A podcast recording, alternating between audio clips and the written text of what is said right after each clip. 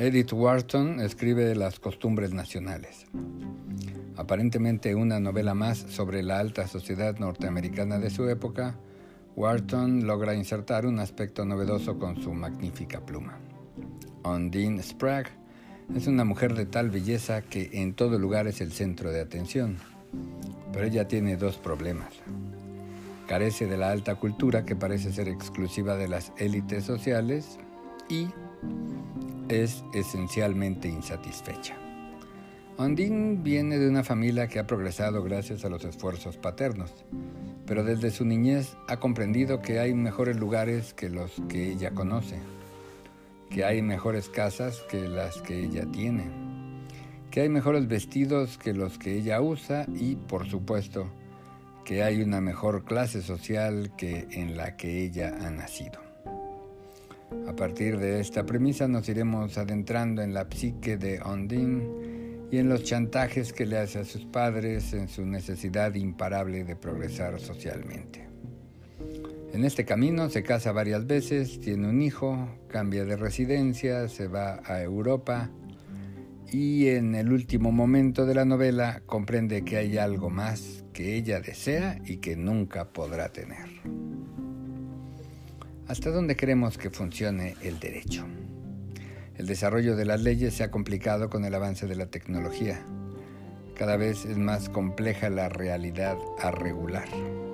Los caminos tecnológicos necesariamente requieren infraestructura e inversión y estos solo pueden ser proporcionados por el Estado o por empresas con buenos presupuestos ante la necesidad de que se hagan investigaciones, pruebas y desarrollos con altos costos. Los objetivos de las leyes responden a una visión de Estado. Más allá del discurso público de los políticos, las leyes empoderan a quien las comprende y a quien puede utilizarlas o, si ello le es conveniente, anularlas mediante los recursos legales.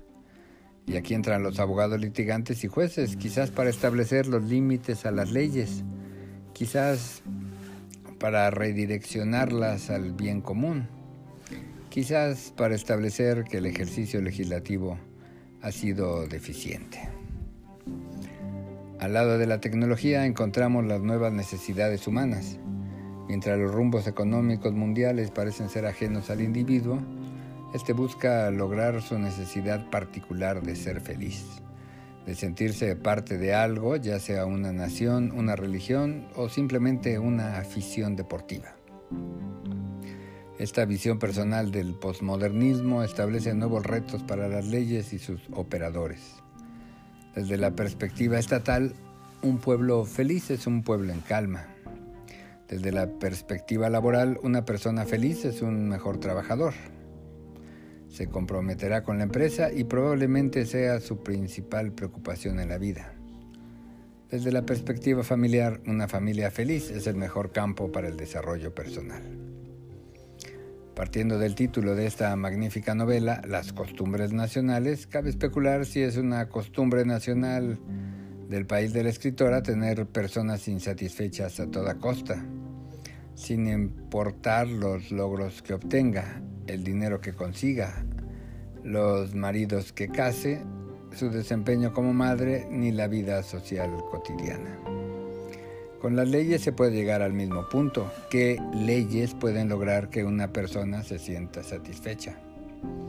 ¿Cómo deben ser los operadores jurídicos para que cualquier usuario, incluso sin haber ganado un juicio, sienta que recibió el trato que merecía por parte de los jueces y con ajuste a las leyes? Mientras en México muchas figuras del derecho civil son idénticas a las que se utilizaban en el Imperio Romano hace miles de años, las mismas leyes civiles deben ajustarse a las necesidades actuales, con temas que antes ni se planteaban, como sucede con aspectos de género, de autodefinición en la libre personalidad del individuo, con la barbarie inaudita que la delincuencia organizada ha normalizado en todo el planeta, por ejemplo. Así como la lectura de Wharton es un triunfo en sí misma, la intención legislativa y las resoluciones judiciales parecen ser un fracaso en sí mismo, en tanto no consiguen que grupos mayoritarios de la sociedad obtengan servicios y garantías mínimas.